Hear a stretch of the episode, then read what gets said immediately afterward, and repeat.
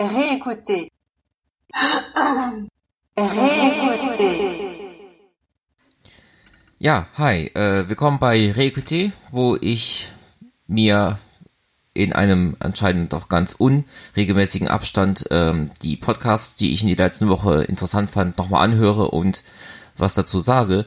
Ich hatte ja ursprünglich mir mal vorgenommen, das irgendwie monatlich zu machen. Jetzt habe ich aber, nachdem ich zuerst gedacht habe, oh, das hast du irgendwie gar nichts, ist ja gar nichts in deiner Liste gelandet, festgestellt, ey, meine Google-Liste mit Notizen zu Podcasts ist schon wieder so lang, dass ich dann doch jetzt wieder eine Folge machen werde. Ähm, ja, wie beim letzten Mal der Modus, ich äh, habe hier meine Google-Notizen vor mir, ich mache Pause in der Aufnahme, ich höre mir die Sachen an, ich sag was dazu, nächste Pause nochmal anhören.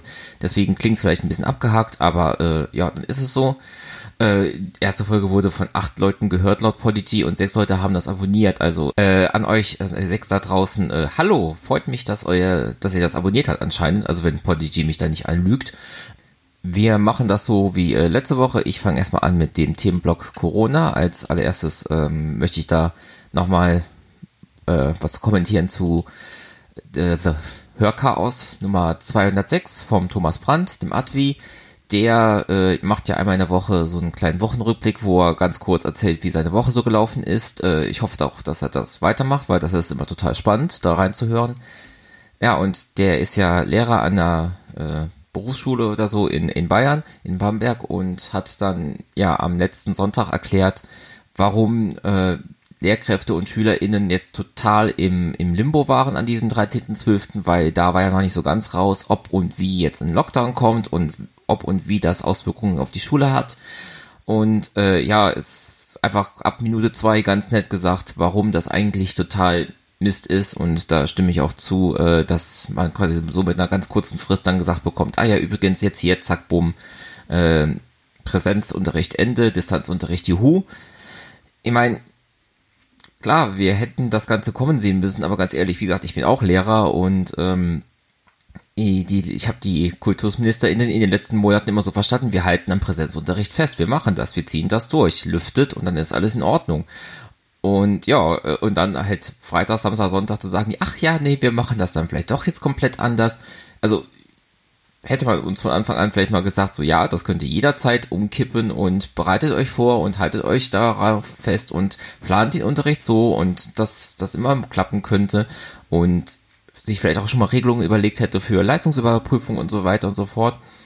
Wäre nett gewesen, äh, irgendwie alles wieder mal schief gegangen. Schade eigentlich. Ähm, ja, ich bin jetzt selber ab dem 4.1. in Rheinland-Pfalz mit dem Fernunterricht beschäftigt. Mal gespannt, wie das klappt. Ähm, meine Schule ist da zum Glück, glaube ich, relativ gut aufgestellt, was die Digitalität angeht. Ich hoffe, meine Lernenden sind das auch.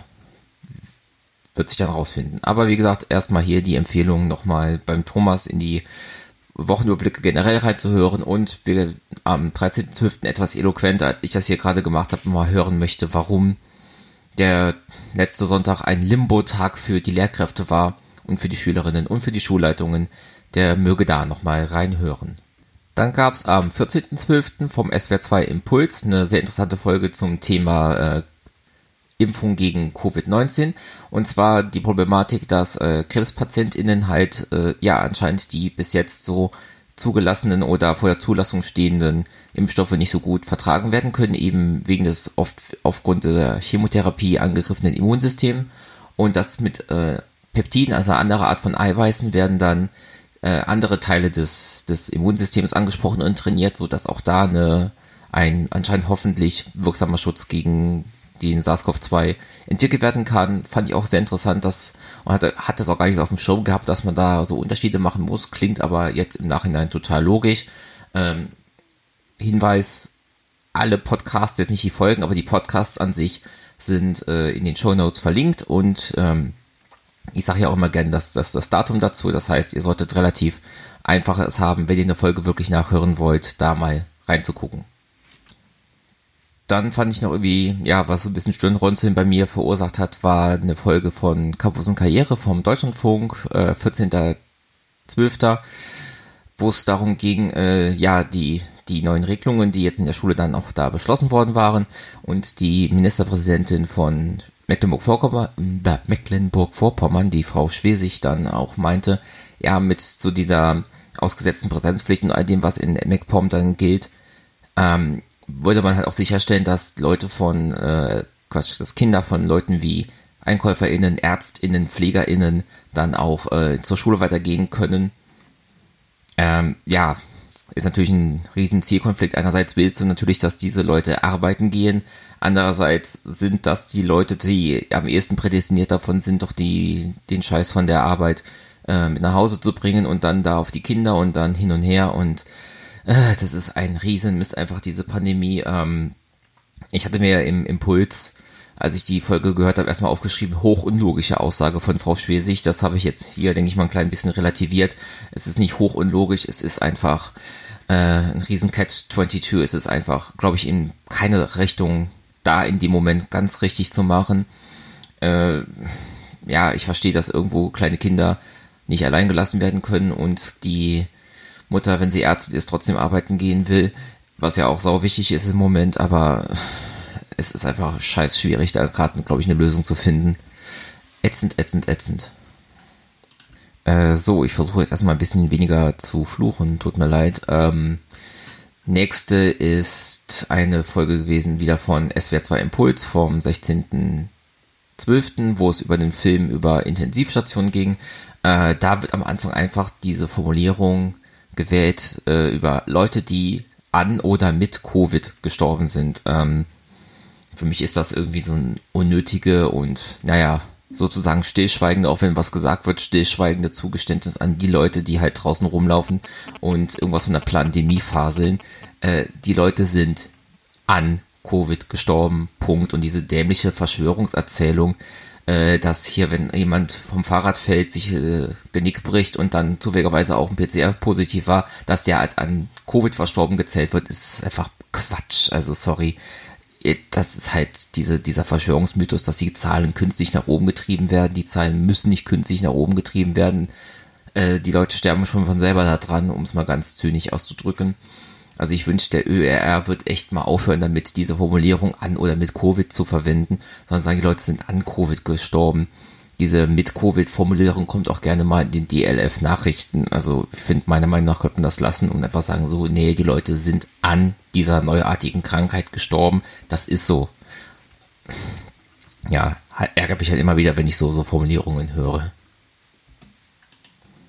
So, auf die nächste Empfehlung freue ich mich ziemlich. Da geht es äh, um Folge 82 von Lauer und Wiener. In diesem Politik-Podcast äh, ist der Christopher Lauer mit dabei. Der ist ein ehemaliger äh, Abgeordneter äh, der Piratenpartei im Berliner Abgeordnetenhaus. Den kennen wahrscheinlich viele, auch auf Twitter als Schmidtlab.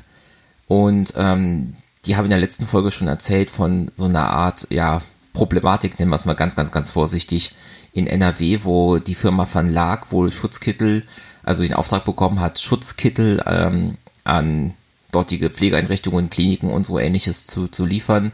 Und der ganze Trick an der ganzen Sache ist anscheinend, dass der, ähm, der Chef von diesem Verlag-Laden äh, ein enger Freund ist von dem Sohn des Ministerpräsidenten Armin Laschet und äh, naja, also es scheint zumindest der Verdacht im Raum zu stehen, dass das ähm, alles vielleicht nicht so ganz sauber abgelaufen ist und nicht ganz nach dem Buch mit der ähm, mit der Vergabe dieses Deals, wie gesagt, das ist so ein Eindruck, den ich habe aus der Berichterstattung und das Lustige einfach an dieser Folge von Lauer Weder finde ich, dass der Christopher Lauer, wenn er sich an so ein Thema mal rangenommen hat, dann äh, dann, dann lässt er da auch nicht locker und dann beißt er sich da rein und dann schickt er E-Mails und Tweets in die Welt und äh, pöbelt noch hinterher, wenn äh, keine Antworten kommen, was da echt total richtig und wichtig ist. Und äh, ich fand es einfach äh, die, ein Großteil der Folge geht zu diesem Thema äh, Van Laak und Laschet und äh, hört in die Folge mal rein, hört auch in die Vorgängerfolge rein, einfach für die äh, Beschreibung der, der,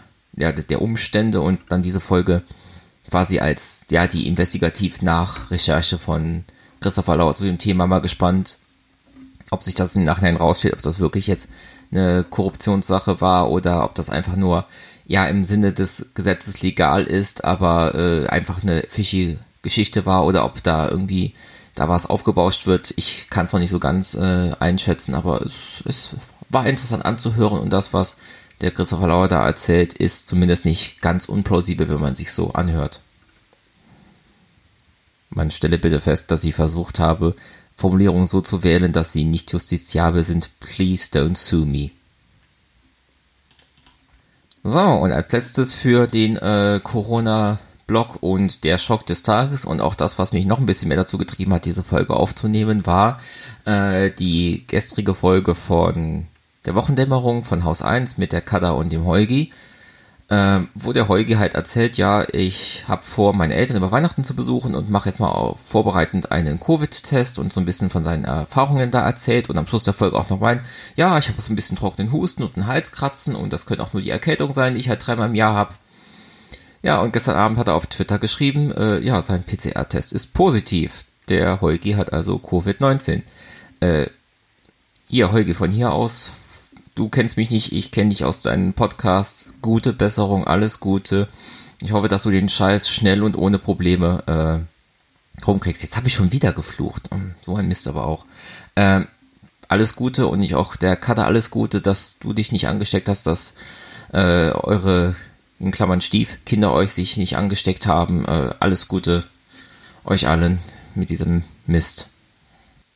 So, wir äh, wechseln rüber zum Themenblock Geschichte, bleiben aber erstmal beim Heugi und zwar dem Vrind Geschichtsunterricht, den er zusammen mit dem Matthias von Hellfeld macht. Das ist so eine Kooperation, die die haben mit dem Deutschlandfunk Nova und der eine Stunde History.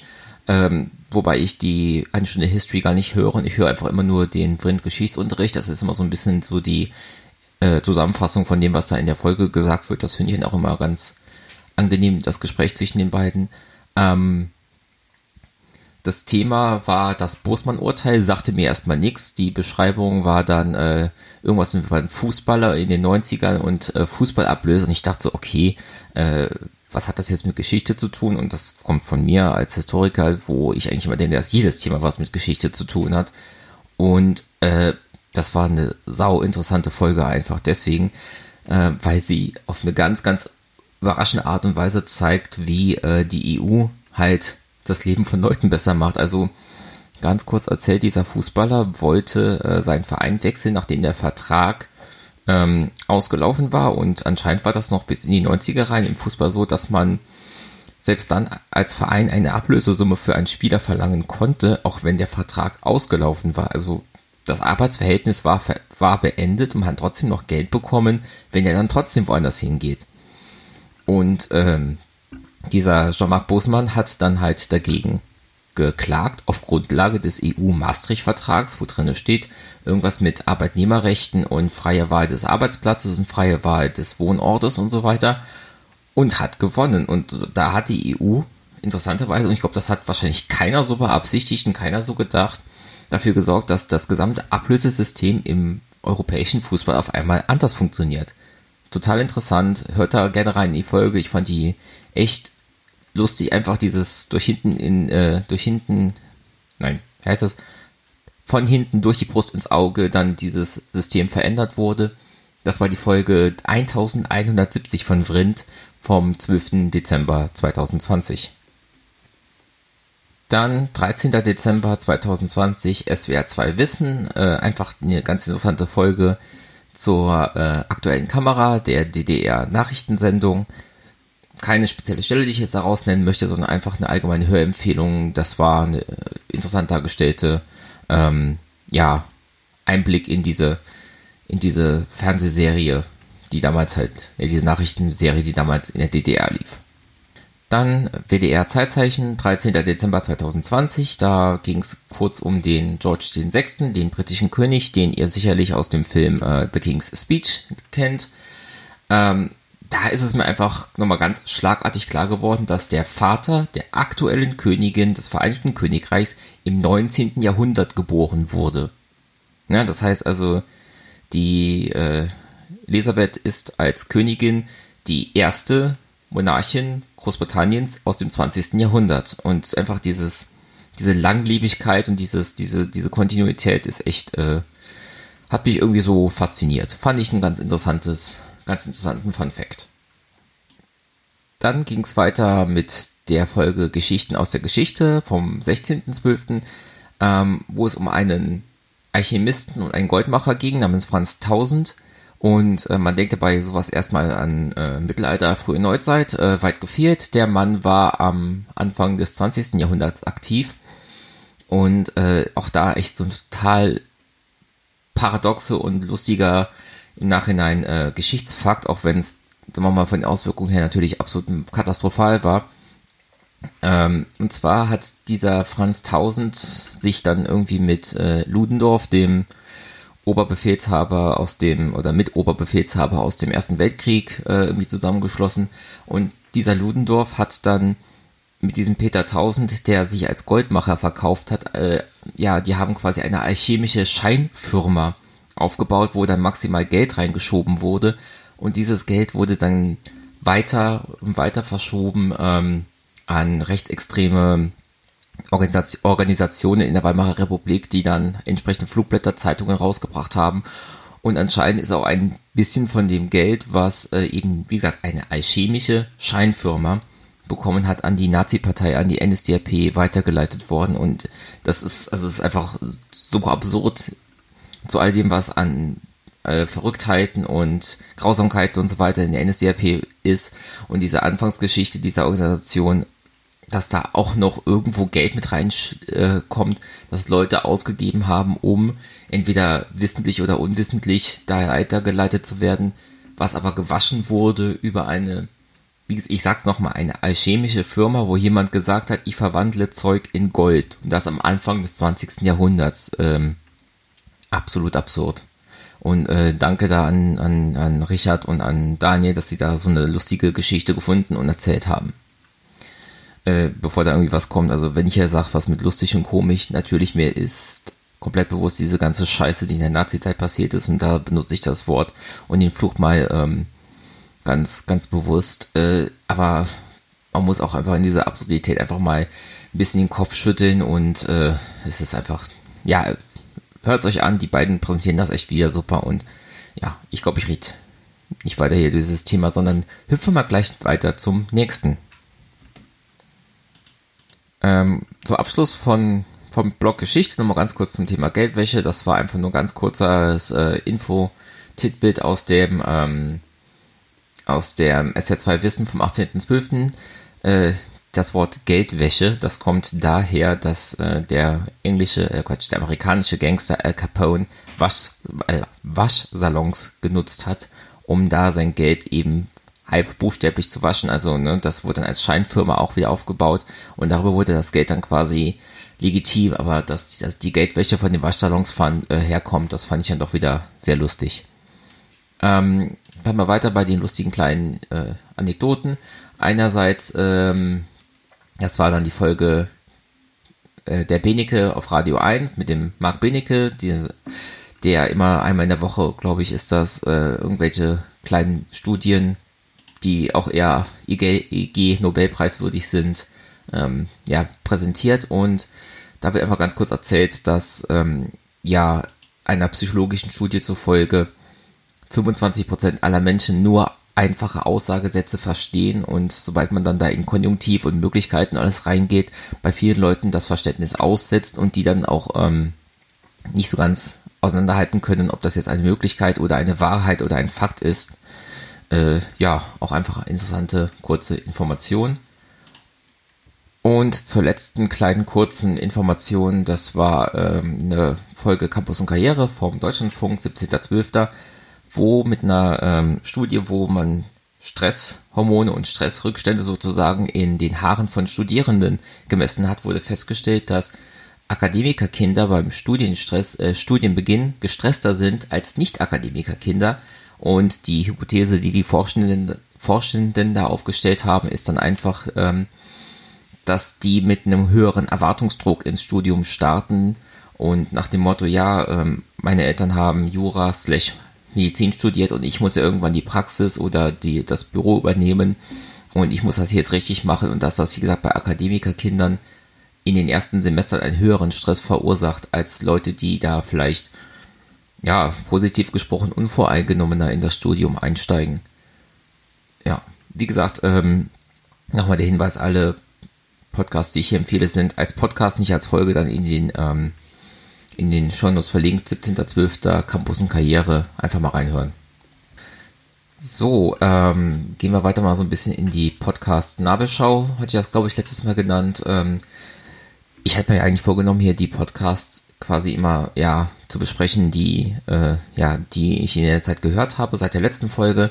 Äh, ich möchte einmal ganz kurz davon abweichen, weil ich eine alte oder etwas ältere Folge gehört habe, die ich einfach so toll und informativ und spannend und alles weitere fand, dass ich die hier nicht unerwähnt lassen möchte. Und das ist vom 15. November diesen Jahres die Folge 24 des Podcasts in trockenen Büchern von der Alexandra Tobor, wo sie ein äh, Fachbuch einer Philosophin über das Thema Wut besprochen hat. Und es sind einfach so viele total spannende Informationen über Wut, zorniges Verhalten und den Umgang mit diesen Gefühlen ähm, drin sind. Und ich habe sie kurz auf, auf Twitter angeschrieben und äh, gesagt, dass ich die Folge so toll fand. Und sie meinte, sie hat auch wirklich nur 20% des Inhalts dieses Buchs besprochen, also unbedingte Hörempfehlung, Folge 24 von In trockenen Büchern und äh, eine allgemeine Hörempfehlung für den Podcast In trockenen Büchern. Das war damals der erste Podcast, den ich äh, im Archiv durchgebinged habe, weil ich es einfach so spannend fand, ähm, was in diesen ganzen Büchern, die die Alexandra dann liest und vorstellt, drinne steht und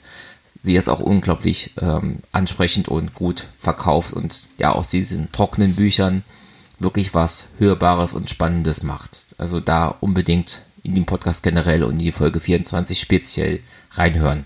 Äh, so, dann geht's weiter mit ähm, ja Folge 114 von Alliteration am Arsch und äh, hört einfach mal ab Minute 27 rein, wenn äh, Bastis Papa mal wieder anruft. Ich finde das ja immer, also es, es ist ich glaube denen, dass das immer Zufall ist, dass der Papa immer dann zufälligerweise anruft, wenn gepodcastet wird, weil der Basti auch mal erzählt hat, dass er sehr viel mit seinem Vater telefoniert.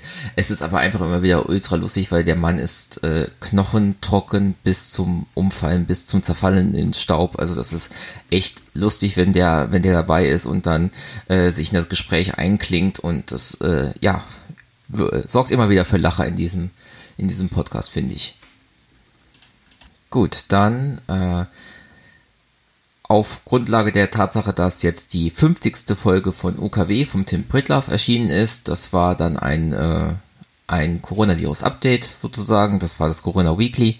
Äh, ich möchte an dieser Stelle einfach mal ganz kurz erwähnen, dass ich finde, dass UKW eine wunderschöne Titelmelodie hat und ähm, dass ich da jedes Mal es total genieße, dieses Intro zu hören, das Outro. Es ist einfach schöne Musik, die total toll ausgesucht wurde und ja, äh, immer wieder ein Genuss UKW zu hören, allein wegen der Titelmelodie. Dann noch eine Empfehlung generell für eine lustige Folge. Das ist die Folge 119 des Podcasts Ungenius von äh, dem Podcast-Netzwerk Relay FM.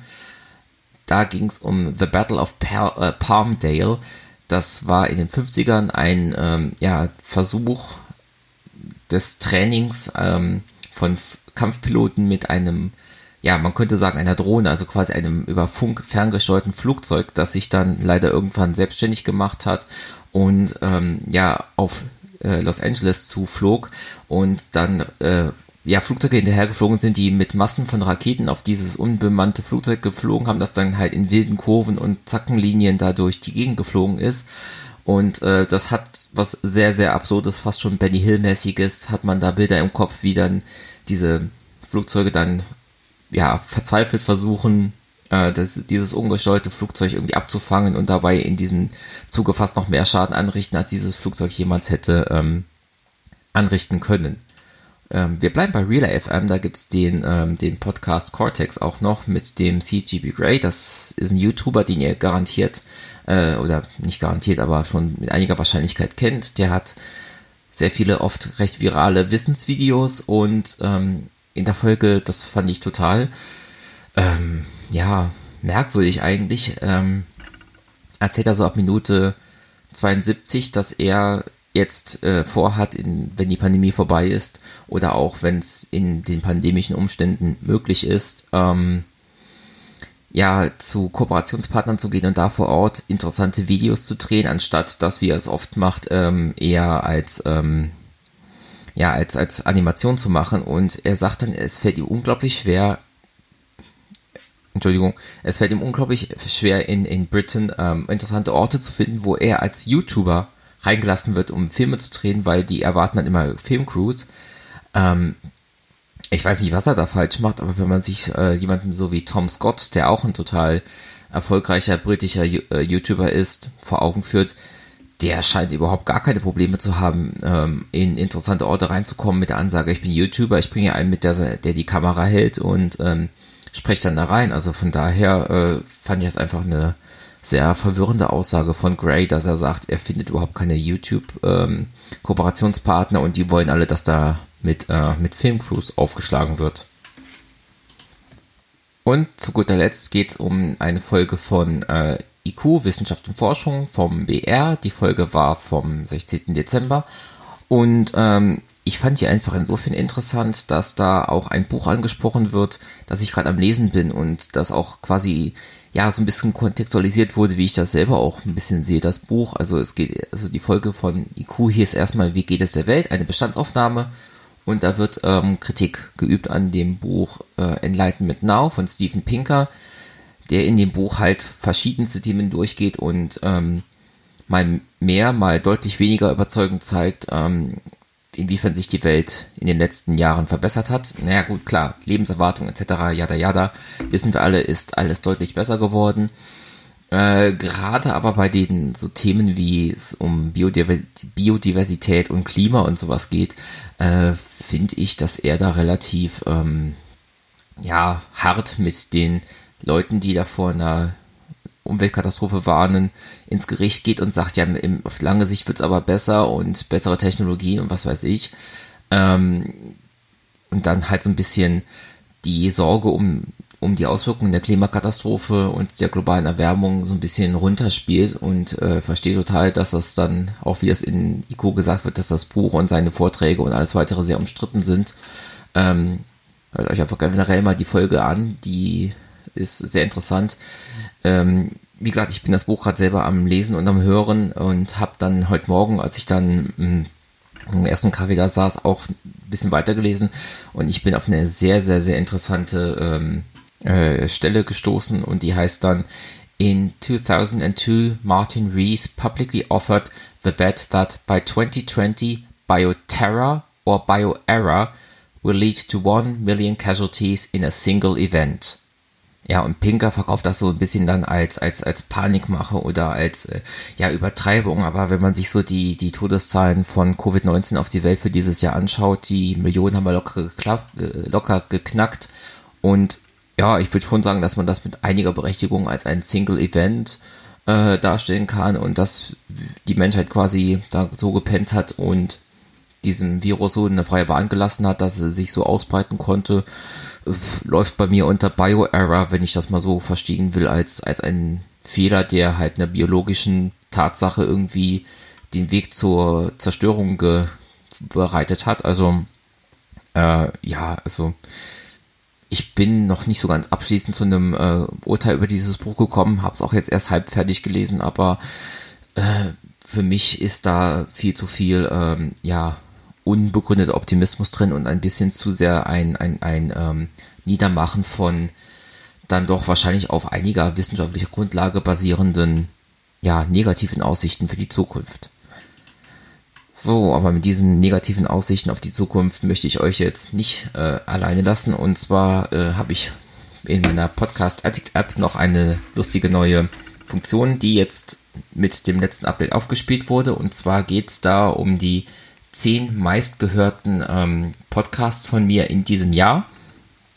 Vorher war die, äh, die Statistik nur, nur da gewesen für die, äh, für, für die, ähm, für die gesamte Zeit, aber jetzt kann man es auch für den, für die gesamte, also für das einzelne Jahr auflösen. Ich suche das jetzt mal gerade raus. So, ich denke nicht, dass sich das in den nächsten äh, Tagen noch großartig ändern wird, aber hier sind meine Top 10 Podcasts aus diesem Jahr. Und zwar ist das auf Platz 10 Hardcore History, auf Platz 9 SWR 2 Wissen, auf Platz 8 Die Wochendämmerung, auf Platz 7 UKW, auf Platz 6 Lauer und Wena, auf Platz 5 Alliteration am Arsch, auf Platz 4 Methodisch inkorrekt, auf Platz 3 Logbuch Netzpolitik, auf Platz 2 WDR Zeitzeichen und auf Platz 1 ist dann ein Podcast, den ich dieses Jahr einfach mal das Archiv komplett durchgehört habe, den ich bis jetzt in diesem Podcast noch nicht erwähnt habe und das hiermit aber unbedingt machen möchte, weil er mir unglaublich viele Stunden mit äh, total lustigen Momenten geliefert hat. Und zwar ist das der Podcast Ach, das Triumvirat für historisch inspirierte Humorvermittlung. Und an die drei Jungs geht hier nochmal der Gruß raus. Danke, danke, danke für diesen total tollen Podcast. Ich freue mich jede Woche über die Folge, ob es eine kurze oder ob es eine lange ist.